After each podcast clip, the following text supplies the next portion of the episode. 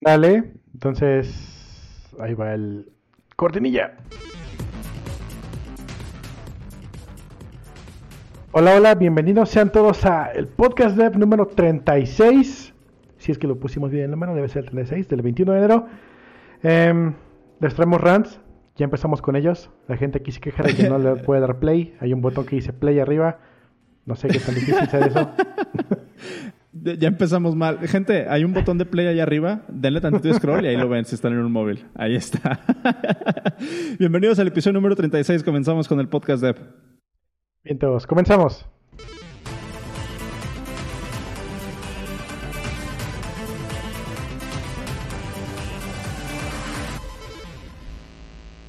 A ver, están diciendo que no se escucha. Yo sí escucho. Ok, entonces lo que voy a Yo hacer... sí escucho. Eh, vamos a ver, copy, copy, copy, copy, copy, copy, link. Ahí está. Para los que no pueden escucharnos, ah, aquí sí que se oye fuera el micrófono con lo fuerte. Vaya, vaya, vaya, vaya, vaya. Copy, link, address, ahí está. ¿Qué estás haciendo? Ah, los voy a compartir a la gente que tiene problemas para escucharnos. Al parecer están escuchando, este, están escuchando el audio del inicio y no todo el audio, como que tienen problemas con el streaming. Entonces vamos a poner aquí, si tienen problemas con el streaming, usen esta liga Ahí está. en su VLC favorito. Dice, ya, te- ya tenemos, ya tenemos los primeros haters aquí en el, en el chat, que tu UX y UI del chat está de la DLB, dice. ¿Sabe que preguntó de cómo hacer un, un- un podcast? Cabrón. Y todavía preguntas. Este. Oigan, bienvenidos. Ahorita todo este desmadre que están escuchando es este porque, eh, bueno, dijo, dijo Cero, para las personas que no nos pueden escuchar, eh, hay, un, hay un enlace ahí en el chat, pero las personas que nos están, es- o sea, que nos quieren escuchar en vivo, pero que no saben, les aviso, tenemos los episodios los transmitimos en vivo todos los martes a las 8 de la noche, hora del centro de México, eh, a través de live.elpodcast.dev. Después estos episodios se suben y los pueden escuchar a través de su reproductor de podcast favorito, Overcast, Pocketcast, Castro, o si quieren incluso también estamos en Spotify. Antes de empezar con el episodio, también les recuerdo que tenemos un Patreon donde por tan solo 3 dólares al mes o desde 3 dólares al mes, y ahorita creo que vamos a anunciar, ¿lo podemos anunciar de una vez, Cero? Sí. Lo que queremos hacer. no, no tal cual lo que vamos a hacer, pero lo que vamos a hacer. Este. El el Patreon está en patreon.com diagonal el podcast dev. Nos pueden dar, eh, hay, dos opciones que pueden escoger. La de 3 dólares, que les da un episodio extra del podcast dev, que es lo que sucede después de que dejamos de transmitir en vivo. Nos quedamos Cero y yo grabando unos cuantos minutos más. Cualquier, cualquier, cualquier cosa random, ¿no? Es así como que eh, si salen chismes, ahí decimos nombres, ahí mentamos madres, ahí se pone el cotorreo bueno, eh, porque no, tenemos, no tenemos que estarnos cuidando. y acabamos de abrir otro tier, le bajamos el, precio al segundo tier, que ahora en vez de 8 dólares es de 5 dólares. Eh, por esos 5 dólares ustedes también tienen un episodio extra del podcast Dev a la semana, pero aparte los mete en un club privado donde les vamos a estar mandando sorpresas a su correo, literalmente a su casa. Les vamos a empezar a mandar regalitos cada cierto tiempo. No siempre, no todos los meses y no va a ser algo como, como con cierta cadencia, pero sí les vamos a empezar a mandar cosas a sus casas. Llevamos ya un par de semanas, eh, o bueno, no a sus casas, a- prácticamente a la dirección que ustedes pongan ahí. este, llevamos ya un par de semanas, Cero y yo, planeando qué vamos a hacer. Ya tenemos un unas ideas, entonces si les interesaría recibir alguna sorpresa en su dirección postal favorita a través de el siempre confiable Correos de México, súbanse, súbanse al de 5 dólares o si no, pues nada más con el de 3 dólares al mes nos pueden apoyar y recibir un episodio extra del podcast Dev a la semana. Yay. Listo, comercial off. Comercial on. Hay que agradecer otra vez a nuestros eh, patrocinadores de, de, de Shoutcast. Son Open Radix. Eh, muchas gracias, chavos. Eh, escúchenlos, ellos están los miércoles a las 8 de la noche, hora de México, con el Noticiemo.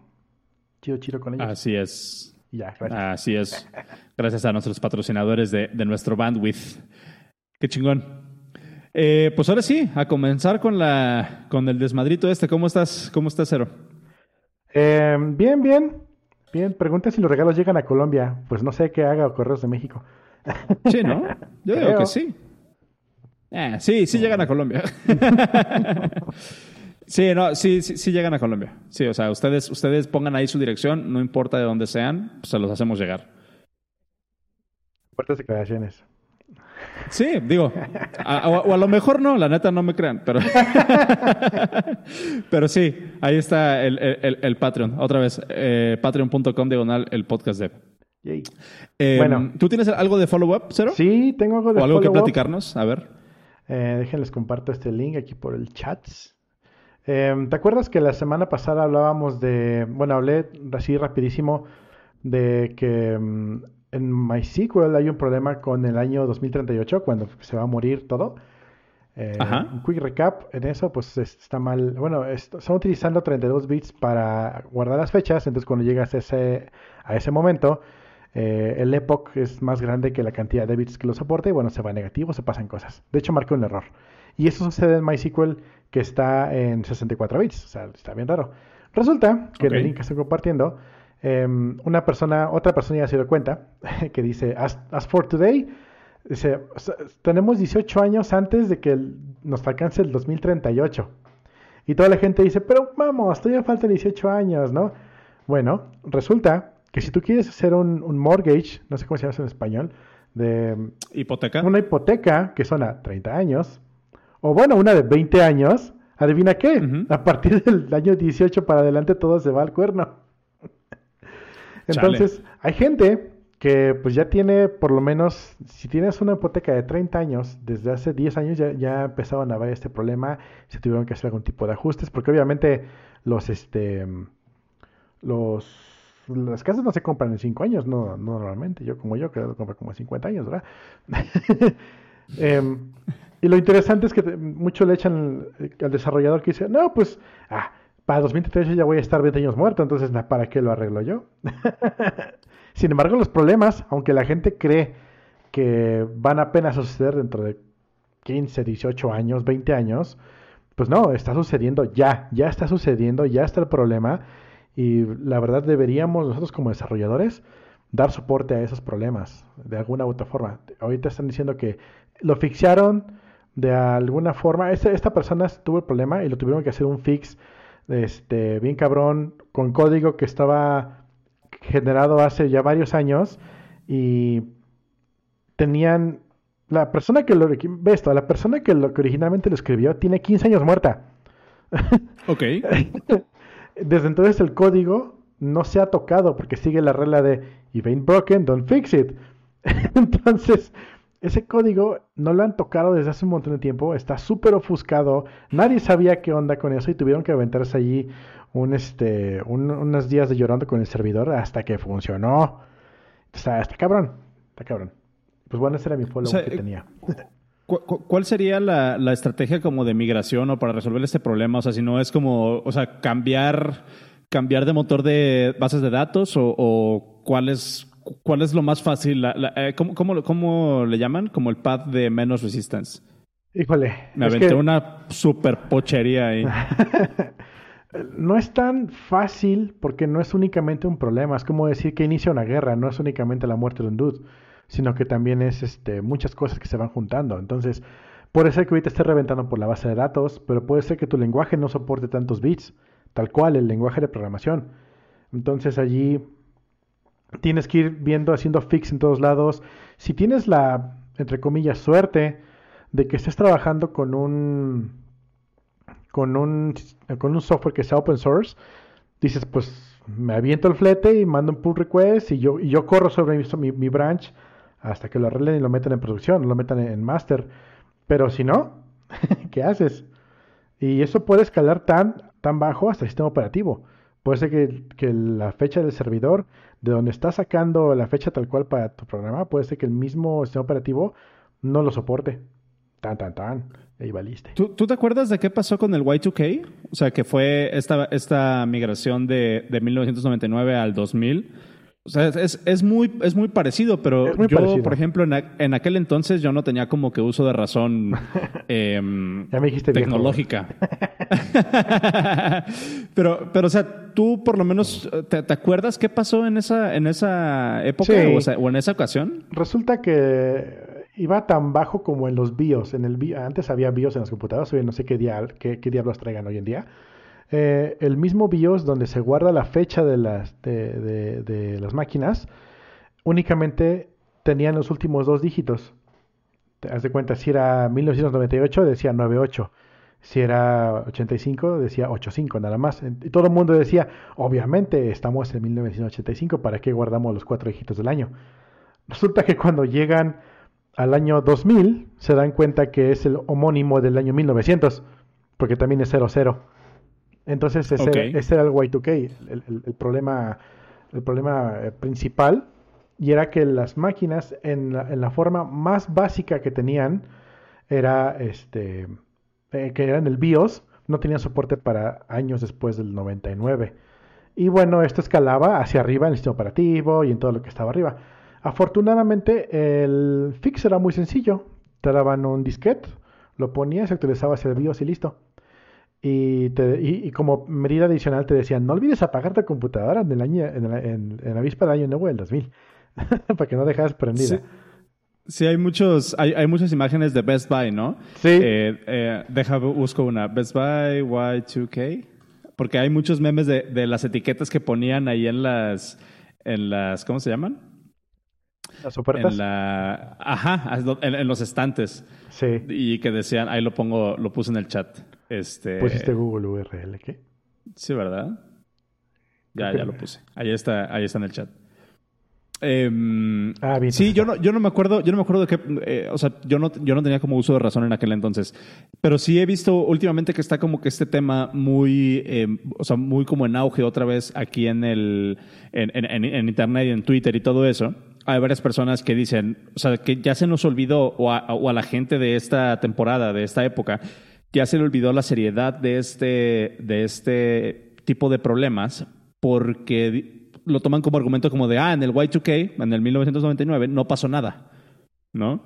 O sea, literalmente no pasó como que esa catástrofe que decían que iba a pasar de cuando pasáramos al, al año 2000.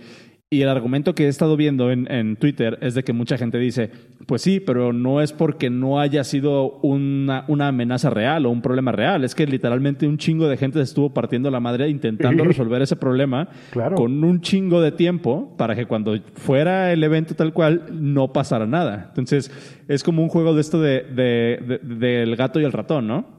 Donde hay, hay un dicho, no sé por qué se me vino ahorita a la mente este, este, este dicho, que es em, Tough Times Create, eh, ¿cómo? Strong Men. Strong Men Raise... Um, ¿Cómo? Ah, cierto, Strong Men. Tough Times eh, Create Tough... Ajá. A ver, tough times, hard times create strong men, strong men create good times, good times create weak men, and weak men create hard times. Oh, sí. Es un quote de G. Michael, eh, les dejo el, enlace ahí. Eh, eh, pasó eso y se me vino a la, mente otra, otra analogía que es como que lo de las vacunas, ¿no? O sea, toda la gente, toda la gente que está así como de, de ay, no, pues las vacunas este, no, no, se, no se necesitan porque ya no hay enfermedades. Pues no hay enfermedades por las vacunas. Tal cual. También como el que dice, ¿a qué te dedicas? No, pues yo este mato, me dedico a asesinar este vampiros espaciales. No mames, nunca he visto un vampiro You are welcome. Exactamente. sí, es como otra, otra analogía, ¿no? Que dicen, si estás haciendo bien tu trabajo, la gente no se va a dar cuenta. Oh, sí. Hoy me preguntaban cuál era la descripción de mi trabajo. Y les decía yo a, mi compa, mira, es bien sencillo. Si algo, si todo sale bien, ustedes, los desarrolladores, son los héroes. Si algo, la cualquier cosa más minúscula sale mal, a mí me crucifican. Management one Ándale. Es, estás, estás aplicando, estás aplicando la, Jesucrist, la Jesucristiña. Este... Eso va para. Eso va para ti, este, aquí Necrox nos comparte un enlace en el, en el chat que es de John Teeter, em, que es como una, una leyenda, ¿no? De este personaje que ya lo, había, ya lo había platicado yo en algún podcast, que es este, de los primeros episodios, de hecho, cuando les estaba recomendando un podcast que me gusta mucho que se llama Astonishing Legends, estaba hablando de John Teeter, que eh, es el nombre que se le da a un supuesto militar eh, que viajó del 2036 a 1990 y, eh, bueno, 1998 y que en 2000 y 2001 estuvo publicando en varios bulletin boards predicciones sobre cosas que iban a pasar en los siguientes años. Entonces, les dejo el enlace también en los show notes, que los pueden encontrar en el podcast.dev diagonal 36. Eh, para que conozcan ese de, John Theater. Y eh, les dejo también el episodio de Astonishing Legends, em, donde, viene, donde hablan de eso. Está súper, súper, súper padre. Y nada más para cerrar este dato, ya igual el link ya te lo puse en el show notes. El kernel de Linux al día de hoy, la versión 5.1, aún no, no fixean el problema de 2038. ok. Gracias, Jason, por y todos sabemos... y todos sabemos que, la gente que usa Linux lo actualiza súper en chinga, ¿verdad? O sea, no va a ser ningún problema. De hecho, sí, eh, sale actualización y putiza la cada. Es como cuando utilizas el brew, te sale automáticamente. Simón, aquí ya una vez. Ahora, interesante, los misiles funcionan con Linux. Los satélites no mames. con Linux. qué, interesante, qué interesante que ya prácticamente hasta una tostadora pueda correr Linux, pero todavía no es un sistema operativo mainstream para, para el desktop, ¿no? Ah, a lo mejor ya en 2020. A lo mejor ya en 2020. En 2038. A lo mejor ya en el 2038 Linux se vuelve un sistema para desktop. ya, siguiente. Sí, no manches. A ver, siguiente, porque ya. Yo les quería compartir un enlace. Eh, me encontré un, un, un, blog post donde básicamente es, es, una mamada, pero un güey se puso a, a comparar los emojis de las tijeras en los diferentes sistemas operativos y en las diferentes implementaciones de, Unicode, ¿no? Este es un podcast para toda la familia. Eh, debo aclarar que son tijeras, utensilios para cortar papel. Seguimos. No mames. Güey, te pasas Este. Eh, este, este vato se puso a agarrar el, el, ah, los emojis, por ejemplo, agarró de Messenger, de Facebook, eh, el emoji de Samsung, el emoji de Microsoft, el emoji de Apple, de Google, eh, otra vez de Facebook, de WhatsApp, de Emojidex, de LG, de Twitter, de OpenMoji y creo que ya. Y básicamente se puso a analizar si realmente en base al diseño que estaban presentando los emojis, si las tijeras cierran, o sea, si sirven para cortar. Es así como que dice, abre, abre el, artículo con este, dice, oh, las tijeras. Eh, como Bob Esponja, oh, las tijeras. Son tan importantes que en realidad tenemos un emoji para representarlas. Eh, en tu dispositivo aparece como unas tijeritas, pero, o sea, el, el, approach que dice este vale es así como que, ok, es como lo interesante de todo esto es cómo puedes representar algo que no sea funcional, pero es, es eh, sencillamente reconocible, ¿no? O sea, como por la figura. Entonces, básicamente es un, es un post de mame. Pero, pero está muy padre y hace un análisis muy, muy chido y ahí pone cómo se ve eh, cada emoji eh, como si estuviera cerrado. Ya se los puse aquí en el chat para que lo vayan checando. Y no sé, se me hizo, se me hizo padres. Ahí se me hizo padre compartírselos. Entonces ahí se los dejo también. Lo interesante es que unas son para diestros y unas son para zurdos. Es lo, lo, lo... Sí lo que más resalta. Porque sí, creo que todas las que veo todas, categorías. cortan, creo. Pero no, no, no, Por ejemplo, la de Messenger es que la, la, separa en dos categorías. Las tijeras para zurdos y, por ejemplo, la de Messenger no cierra. Cierra hasta la mitad. Eh, la ah, claro, porque no llega. no cierra. Las únicas que cierran, eh, por ejemplo, de las zurdas son las de Joy Pixels, que sí cierran hasta, hasta, hasta adentro. Y, por ejemplo, Microsoft no cierra ni siquiera un cuarto de las tijeras. Eh, Apple tampoco cierra un cuarto de las tijeras. Eh, pero las que ganan son las de WhatsApp, no, las de LG. Las de LG hacen tijeras como de, de mm, como de costurero. Y, están, están padres. Y, pero no sé, se me, hizo, se me hizo interesante cómo te puedes poner a analizar este tipo de, tonterías, ¿no? Y, o sea, cuánto tiempo le habrá invertido este vato en, en hacer este, este blog post. Y está padre, o sea, qué chingón. Entonces, nada más les dejo ahí ese, ese pequeño dato, dato jocoso. Em, ¿Nos pasamos al siguiente tema? Sí. yo, yo quisiera hablar de un tweet que me encontré ¿Tú conoces las herramientas no code? Sí, sí, sí. ¿Qué, eh, nos puedes hablar de, las herramientas no code ahorita hasta que, o sea, en lo que preparo aquí el, tema? Todo el mundo conoce Wix. Ok. Em, bueno, herramientas no code. Hay un, hay una, una forma de verlo. Si tú vas a trabajar con algo que no vas a poder mover las tripitas, obviamente no vas a poder llegar a hacer todo lo que quieres hacer. O más bien, vas a tener que limitar la visión de lo que estás trabajando conforme lo que está diseñado. Y esto es el rant y el mame olímpico de todos los días de, por ejemplo, iOS versus Android. En Android te dicen, no, sí, en Android puedes hacer lo que sea, moverle el kernel, y en iOS, no, es que ahí no le puedes mover nada, no le puedes mover los, únicamente lo que te dicen que hagas es lo que puedes hacer. Pues es, como un ejemplo de las herramientas code y no code. Bueno, las herramientas normales y las herramientas no code. Una, una herramienta normal, pues obviamente haces tu código, tú lo haces como quieres, llegas hasta donde quieras llegar o hasta donde puedas llegar. Y las herramientas no code, como son Wix, por ejemplo, o cuando compras, bueno, cuando no compras, cuando te vas gratis, por este un blog de WordPress que no te dejan poner ni siquiera plugins ni nada y estás con lo más mínimo. Con lo más mínimo y eso. Em, pues eso. ¿Qué tienes tú? Pues mira, es que yo me encontré una discusión interesante y varias perspectivas. Me, quise, quise compartir esto ahorita porque en algún episodio pasado yo estuve platicando sobre cómo yo creía que ahorita es un muy buen momento para empezar a pensar en infraestructura. ¿Te acuerdas que yo decía así como que, bueno, empiecen a pensar en, en desarrollar SDKs o en desarrollar herramientas? Eh, ¿Sí te acuerdas que platiqué de eso en algún, en algún episodio? Em, obviamente yo vengo de mi background de desarrollar un, un, un SDK, entonces traigo como que mucha de esa mentalidad. Se me hizo bastante interesante porque empecé a ver una discusión en Twitter eh, durante las últimas semanas, donde, por ejemplo, eh, pone una persona que se llama Andrew Wilkinson, que es, eh, al parecer, uno de los owners de Dribble. Si, ubicas a Dribble, que es este como, como blog para diseñadores que nada más te pueden invitar si de verdad eres un diseñador. O sea, nada más puedes tener una cuenta ahí. Yo sí pude abrir una cuenta en Dribble. Pero no puedes postear. Te tienen que invitar a postear. Mm, yo lo que hice fue que abrí oh, una cuenta y le puse que soy una persona buscando diseñador. Y me abrieron todo para que ah. pudiera ver. Ok. Hacks. Hackerman. y de hecho entré para robarme. para inspirarme en diseños. para robarme. hecho descarado. Este.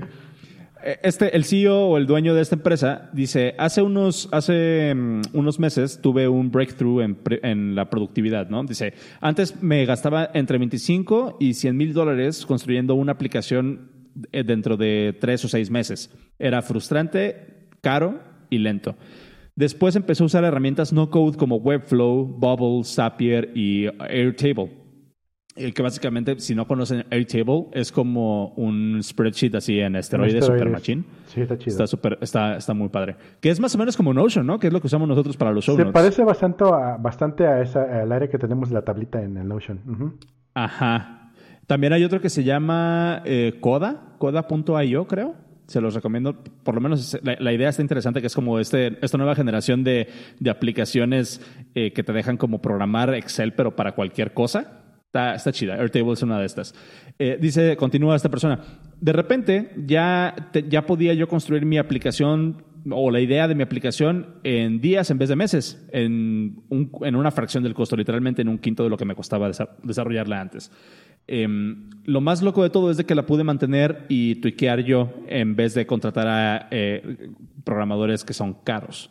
Y dice esta persona, y la verdad es que no sé, la verdad es que no sé cómo, cómo programar yo. Se avienta un rant, son varios tweets, pero básicamente ese es como el gist, ¿no? Esta persona que no es técnica descubrió esta herramienta o este conjunto de herramientas que pudo conectar eh, Webflow con Bubble, no sé qué sea Bubble, pero con, por ejemplo con Zapier, que es como para, para hacer eventos, que es más o menos como IFTTT, que también es así como de, ah, cuando algo pasa en este servicio, ese servicio manda un webhook a tal lugar y esta otra cosa hace esto. Entonces, creas como que tu propia aplicación, pero estás delegando todas estas funcionalidades a servicios de terceros, ¿no? Claro. Eh, entonces, básicamente, esta, esta persona está usando un montón de herramientas, un montón de SDKs, pero no sabe programar y aún así está logrando hacer una, una aplicación. Ahora, hasta ahí todo eso suena bien, ¿no? Después encuentro otra, otra persona que dice, Cualquier persona que piense que las herramientas no code como Zapier, Webflow, Bubble y demás van a reemplazar a los developers obviamente no se encuentra o no se acuerda de cuando estaba la generación de los de, Dreamweaver. ¿Tú te acuerdas de Dreamweaver? Sí, yo trabajé mucho con eso. Y luego continúa esta persona. continuando, los ingenieros se les llaman así porque, o bueno, engineers se les llaman así porque ellos realmente, o sea, originalmente ellos trabajaban en engines, o sea, en motores. Ajá, en máquinas. Eh, en máquinas. Ahora, solo el 5% de los ingenieros trabaja en máquinas o sea, en máquinas, entre comillas, le estamos llamando a los SDKs, a los motores, a las herramientas para desarrolladores. Eh, incluso si, el, si la programación o el, el, coding, como lo conocemos ahora, desaparece en un futuro, los principios fundamentales del desarrollo van a vivir en otra forma. Entonces, o sea, tú, tú estuviste, por ejemplo, ahora, o sea, tú, tú, tú acabas de decir, tú trabajaste mucho con Dreamweaver y ahora existen estas herramientas como Wix, como Squarespace, como WordPress, que te dejan prácticamente construir a través de abstracciones. O sea, ¿cómo has visto esa, esa, esa tendencia tú de, de, de esto que ha estado pasando? O sea, ¿crees que, por ejemplo, Wix sea una versión nada más como en esteroides de lo que fue Dreamweaver? O sea, ¿crees que realmente en algún momento nos vayan a dejar sin trabajo a los desarrolladores? No, porque alguien tiene que programar eso para empezar. para empezar. Ok, ok. Ahora a eso quería llegar, ok. Ahora bien, eh, bueno, ¿viste la película de Charlie, y Charlie y la fábrica de chocolates? Al papá, ¿nada? Déjame, tengo un minuto de silencio. Bueno, el papá al inicio de la película lo corren porque lo reemplaza una máquina, un brazo robot que hace su chamba. Su chamba era, este, ¿Qué onda con esa persona que no puede escuchar otra cosa más que la del gato? Em, esta persona, su chamba era poner las tapitas a los, a las, este, a las pastas de dientes. Entonces llega un brazo robot y lo reemplaza. Y ya más adelante en la película, bueno, te, la voy, te voy a spoiler total, tienes, es tu culpa por no haberla visto. Al final de la película, el papá consigue una chamba, este, dándole mantenimiento al brazo robot que lo reemplazó y le pagan más. Ok. Ahora, antes de entrar justamente en eso que me estaba diciendo, no sé si la definición de engineer tenga que ver con, con engine. Suena sacado de la manga, suena súper sacado de la manga, eso sí te lo concedo. Porque en español es, viene de ingenio.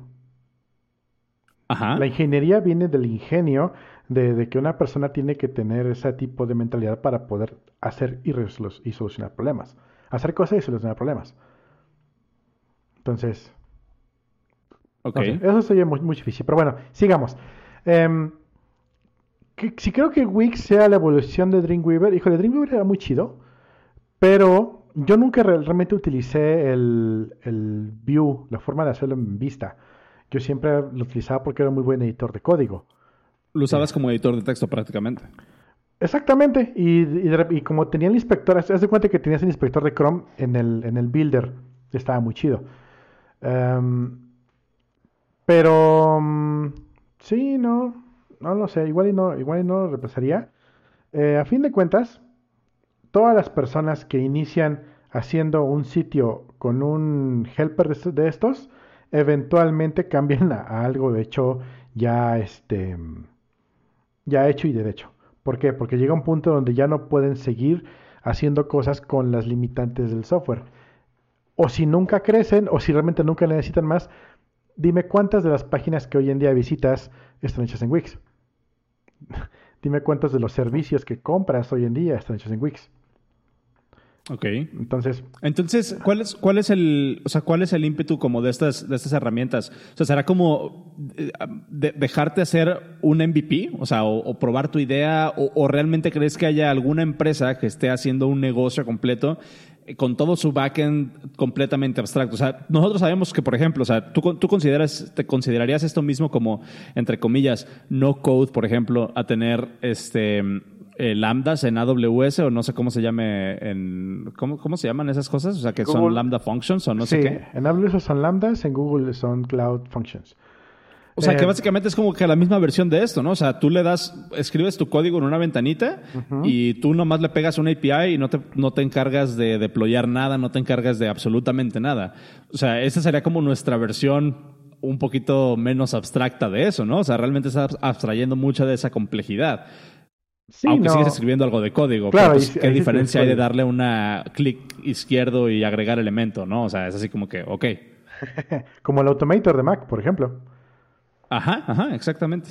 Bueno, aquí el punto eh, importante es, si estas herramientas sirven para hacer un MVP, yo creo que hasta allí es donde deberían llegar, hasta el MVP. Ya después ya vas a, vas a necesitar un punto donde vas a tener que hacer. Y sobre si hay una empresa que se dedique a hacer esto en todo el backend, el mismo Andrew Wilkinson que le estabas diciendo más adelante dice, después de que se viera todo su rant, al final dice, y ahora les quiero dar, este, estoy muy emocionado para anunciar mi nueva empresa, que nos dedicamos a este, levantar sitios, levantar tu proyecto utilizando no code. El primer, primer comentario que le comentan abajo. ¿Qué no el punto de utilizar no code es no contratar a alguien? Uh. O sea, siempre, siempre va a haber un grado de abstracción. O sea, siempre va a haber. por aquí me estaba encontrando otro, tweet, ¿no? Dice em, en, en, una de las de los threads estos que dicen. O sea, técnicamente eso es, esa como ese como upgrade en el nivel de abstracción ya ha pasado eh, muchas veces. Dice, en un inicio las computadoras eran programadas por un eh, número gigante de de jack cables, ¿no? Así como de, 5 pulgadas, de, media pulgada.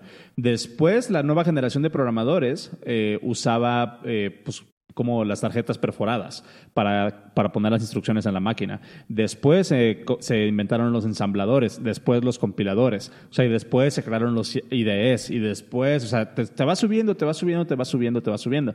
Ahora, a mí aquí, este sería como que, que mi punto, ¿hasta qué nivel? Y no por querer así de ser como... Eh, pues no sé, como, como querer excluir a cierto número de la población o lo que sea. Pero ¿hasta qué nivel podemos considerar así como que dónde, o sea, dónde queda esa distinción entre eres un desarrollador de software o creas software o creas aplicaciones con un stack que realmente no conoces. O sea, yo dudo que esta persona sepa cuál es todo el stack que está detrás de todo su sitio de... Oh, o sea, ¿cuál es, cuál es todo el stack en el que corre, por ejemplo, Zapier, ¿no?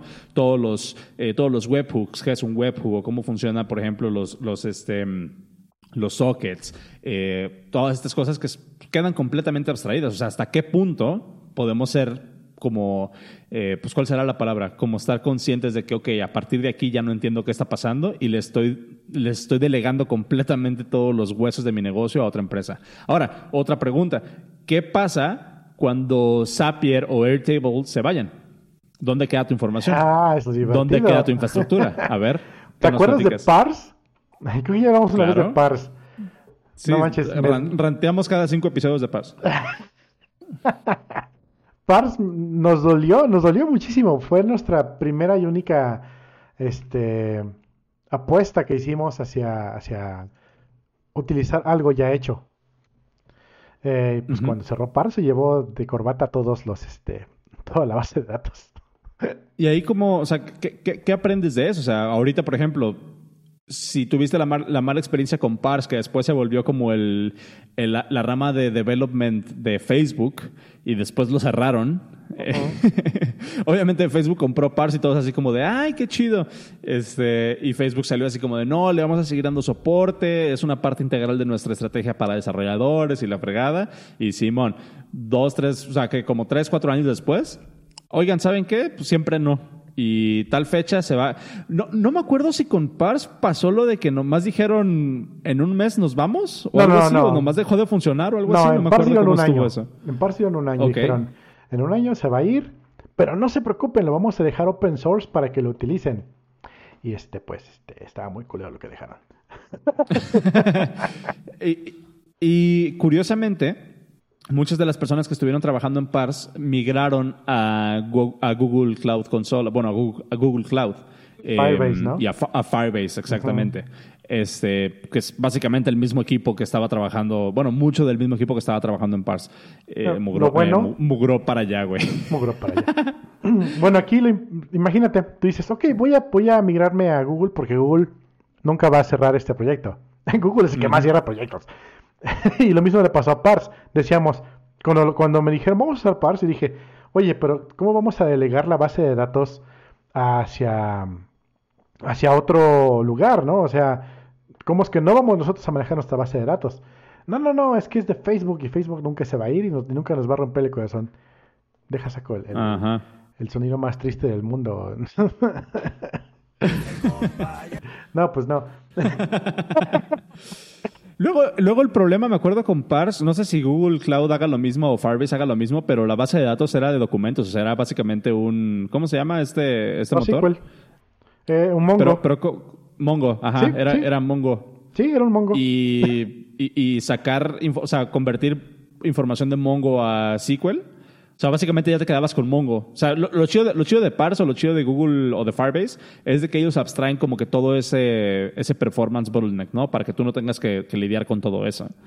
Eh, pero el momento que tú tengas que sacar la información, te vas a meter en un problemón. Oh, sí, totalmente. Y luego, bueno, tal vez no sea tan difícil sacarla en Google, pero te cuesta un chingo de dinero. Por ejemplo, yo quería eliminar me pasó que tenía yo una, una, una colección en Google Storage, en Google Whatever. Em, y le empecé yo a meter logs, porque los, los consultaba y tenía yo un proceso de garbage collector que cada X tiempo borraba los logs más viejos para que nunca tuviera yo más de, que te gusta, 10.000 logs en, en, el, en, la base de datos.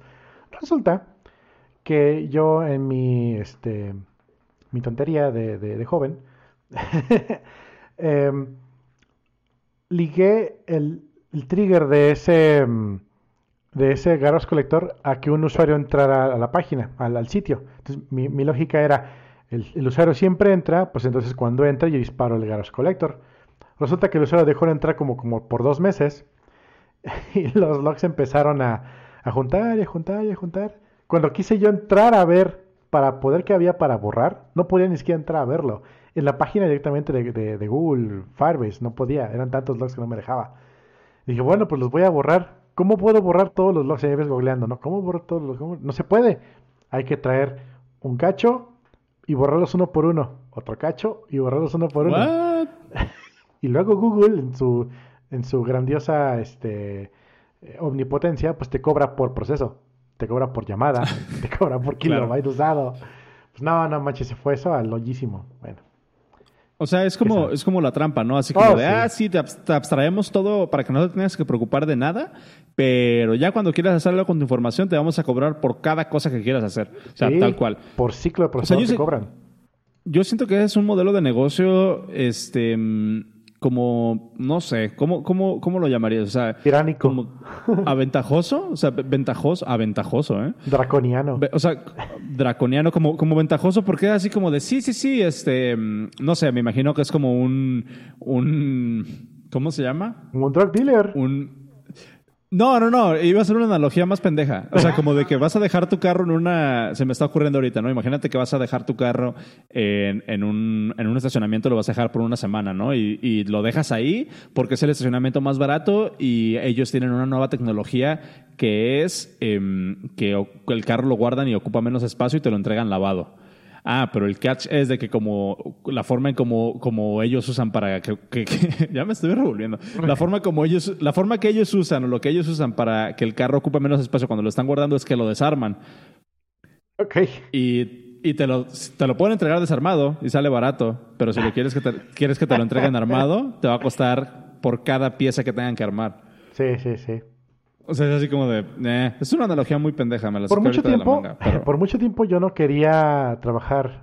Yo, yo no quería ser lo que le llaman un guy. Un guy developer. Por justamente por no, lo ¿No quería ser guy? No quería ser guy developer. Déjame escribir Google App Engine Developer.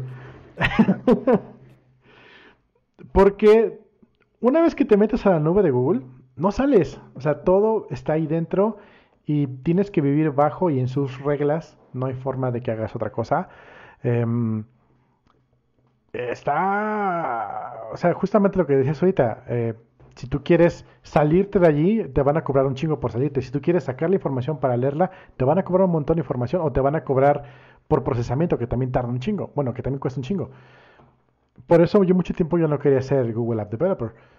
Pero pues bueno, este Aquí donde trabajo, pues todo está montado en la nube, pues hay que vivir ahí. Pero sí hemos, yo personalmente, sí he visto que de, repente, oye, ¿cómo hacemos esto? Ah, no se puede. Y esto otro, tiene, que ser a través de esto. Ahorita eh, dice Necrox que todo está con Kubernetes. Eh, lo que no sabe es que ya van a quitar Kubernetes. ¿Cómo? ¿Ya van, o sea, ¿Google ya no, va a soportar Kubernetes? Okay. No, no, la empresa, el nuevo DevOps dijo que ya no quiere ah, Kubernetes. Ah, ok. ok. Pero, o sea, Kubernetes te abstrae hasta cierto punto. O sea, de, todos modos tienes que correr ese contenedor en algún lugar. Sí. O sea, aquí, por ejemplo, bueno, yo, yo, o sea, a, mí me gusta de repente como meterme a programar así como que cositas en backend y siempre está esa, esa duda, ¿no? Y que, a ver, ¿qué me recomendarías tú ahorita? No. Valdría, no, cállate. Vale la pena, vale la pena, este, o valdría la pena, por ejemplo, ponerme a aprender una base de datos, ponerme a aprender Postgres o ponerme a aprender My, MySQL o lo que sea, o este, llegar a esa parte así como de, no, pues más rápido, le meto Firebase a todo el backend y ya me dan este, un montón de servicios, mensajería, sign-on y demás. Eh, ¿Tú cómo verías ese trade-off ahorita si tuvieras que empezar una aplicación de cero, si tuvieras, si tuvieras el poder de influenciar una organización desde cero? No, depende de la velocidad que le quieras dar y qué tan rápido quieres sacar tu primer MVP. Ya, ya me pasó, te digo. Estuve aquí en esta empresa, hice un pequeño chat que hacía falta y lo hice usando Firebase. Estaba bien bonito, hice mi cuenta gratuita de Google que dice que te da un chingo de dinero por, por un año. Todo perfecto, todo bonito, lo libero, funciona, bien chingón. O sea, literal lo, lo, hice y lo, y lo deployé el mismo día. Me tardé más haciendo el frontend que, que todo lo demás. Y estaba muy, muy hermoso. Cuando de repente lo, lo despliego en el trabajo y en el, y en el trabajo le entran 1000, 1200 usuarios, ¿Y qué pasa? De repente me llega, hola, esa es tu factura de Google. yo, ¿what? Madres, ¿cuánto te cobraron? Afortunadamente todo entró dentro de lo que Google te da gratis. Cuando haces una cuenta nueva te dice, te damos, no sé, creo que 200 dólares o 100 dólares para que te los gastes en un año. Entonces, este, estaba yo chameando y de repente, ¡pum! Te ha llegado una factura de un dólar. Y yo así de, ok, no pasa nada. De 5 dólares, ¿what? de 5 dólares y medio. ¿What? y de repente empieza a subir, a subir. Bueno, se lo sigue gastando de lo que me regalaron, ¿no? Pero ¿qué pasó? El día que se, se te va a acabar el próximo mes eh, bajando la aplicación porque no voy a pagar por esto. Y ya, pues bye, se murió el chat. Eh, pero obviamente hubo un año completo para que algún otro desarrollador agar hubiera agarrado la idea del chat que estaba funcionando, migrarlo a otra plataforma y, y lanzarlo. Entonces, el problema de tener un chat en la aplicación se resolvió en menos de 24 horas. Ya, pero eso genera otro problema. ¿Cómo mantener ese chat y cómo escalarlo sin que nos cueste un ojo de la cara? Pero eso es algo que puedes trabajar durante más tiempo y puedes tener algo funcionando.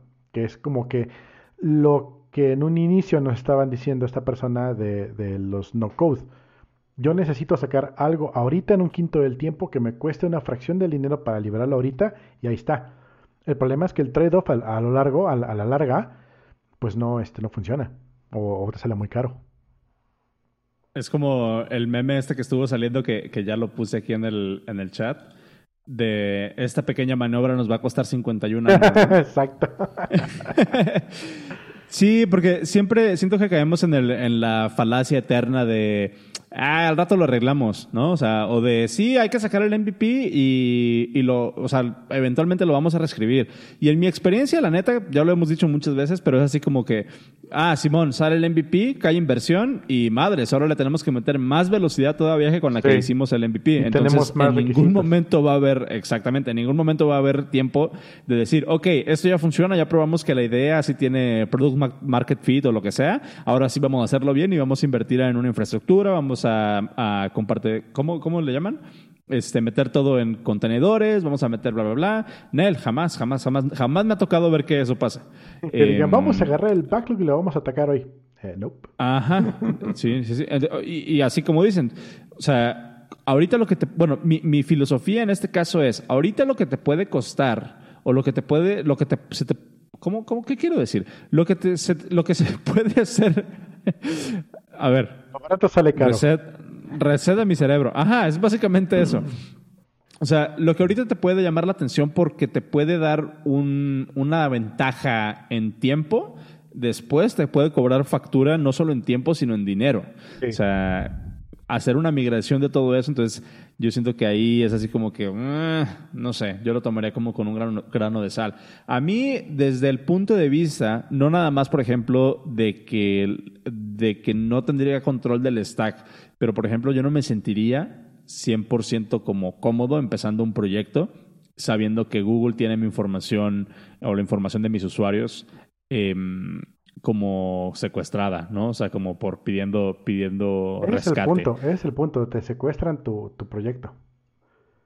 Sí, y yo siento que ahí es más como que una cuestión de ética, ¿no? O sea, porque pues todos sabemos el desmadre que trae Google y todos sabemos el desmadre que trae Facebook. O sea, imagínate que Uber mañana salga con una Uber mañana salga con una solución para para sí, ¿no? De para para backend. Eh. ¿Tú lo usarías?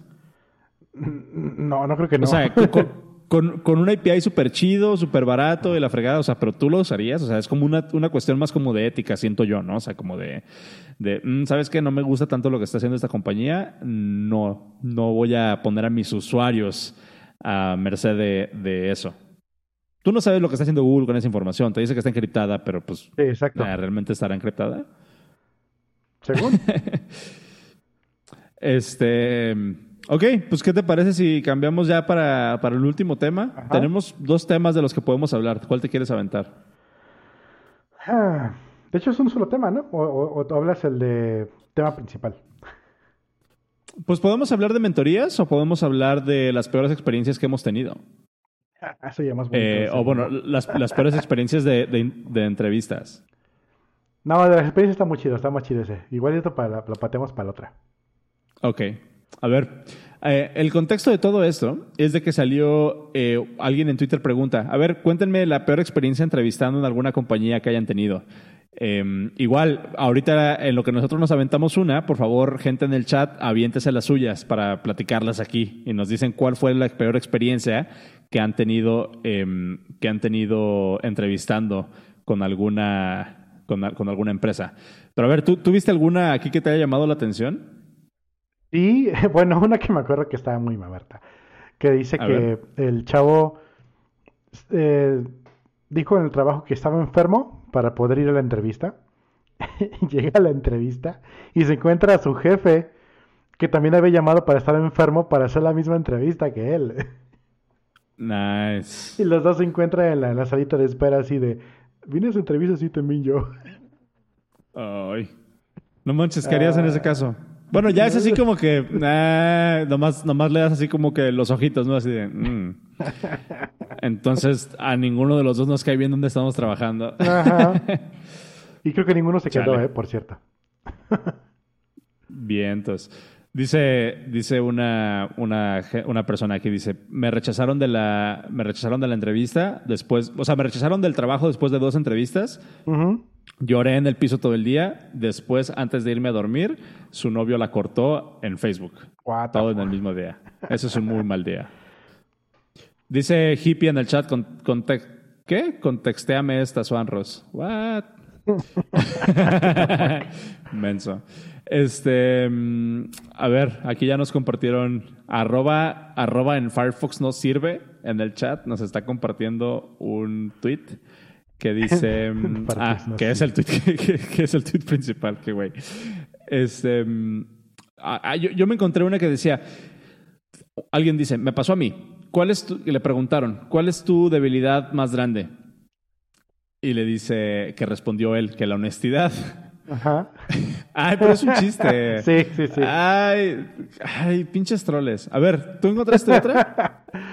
Ah, no recuerdo porque sí estaba leyendo varios. Había uno que caíste tú completamente redondito, creo que lo borraste. Ajá, sí, sí la borré. que dice que... No, no es cierto, no es cierto. Era otro que me acordé. Que le preguntan a la persona, le preguntó el entrevistado al entrevistador, oye, este, ¿y por qué se abrió esta vacante? Y le contesta, ah, es que mi papá me acaba de dar la empresa y voy a cambiar todo el staff. Así completo. Sí, no manches. Mi papá me dio el puesto. No mames. Eh, otra, otra persona dice, entrevistó en Microsoft, fue una entrevista de seis horas, no sé si fue una sola entrevista o varias entrevistas durante esas seis horas. La última pregunta fue cómo ejecutar malware en, una víctima, en el sistema de una víctima ya cuando haya tenido acceso por SSH y Ah, sí. Des- descargado el, el archivo del malware, ¿no? Eh, di- dice esta persona que cada pregunta fue más y más y más difícil y que realmente pues ella ya estaba así como de no, ya no puedo. ¿Cuál era la respuesta? Ejecuta el archivo. Ejecutar el archivo, sí. Ahí, ahí como O que lo ganó la, le ganó la eh, el nervio, ¿no? Pues no, o sea, porque eh, creo que ya lo hemos platicado antes. O sea, este tipo de preguntas, cuando. O sea, si ya tienes una persona seis horas, o sea, y, vas a. Y vas a. O sea, ¿Vas a rechazar o vas a hacerla sufrir por algo tan, tan estúpido como eso? Sí, sí, sí. O sea, no, no, no, sé, a mí como que se me hace, si a mí me hacen eso y fuera así como que te vieran como que todo condescendientes, porque suena a eso, ¿no? Por lo menos como lo está contando esta persona. O sea, suena que fue un, tech bro el que la entrevistó, ¿no? Así como de, ay, te hacen preguntas de, de así como de, de catch para ver si estás despierto. O sea, a mí me, me hacen esa pregunta y les digo así como que, ay, ¿sabes qué, güey? No, la neta, la neta no. Nel. Pues bueno, ahí les dejamos los, los show notes. Este, ¿Qué te parece si vamos cerrando el episodio? Sí, ya para, para irnos al, al, after show. Pero es muy interesante. Sí, eh, amigos, muchísimas gracias por escucharnos. Les recordamos que estamos en vivo todos los martes a través de live.elpodcast.dev, eh, todos los martes 8 de la noche hora del centro de México. Estaría padre que para la próxima, para el próximo episodio nos mandaran sus preguntas o nos mandaran los temas de los que les gustaría hablar. Si se encuentran algún enlace, si se encuentran algún tema interesante en línea, nos lo pueden hacer llegar en arroba guion bajo el podcast en Twitter. Yo soy arroba suanros y cero es arroba cero dragon. Y también les recuerdo que tenemos un Patreon. Ahorita que, nos, que terminamos el episodio en vivo, nosotros nos quedamos platicando eh, otro, otro tiempo y ese episodio privado, donde contamos el chisme y donde decimos cosas que no podemos decir en público, sale eh, a través de patreon.com, diagonal el podcast dev. Les cuesta tres dolaritos al mes y es la, es la forma más fácil que tienen ustedes para apoyarnos y ganar un episodio extra del podcast dev a la semana.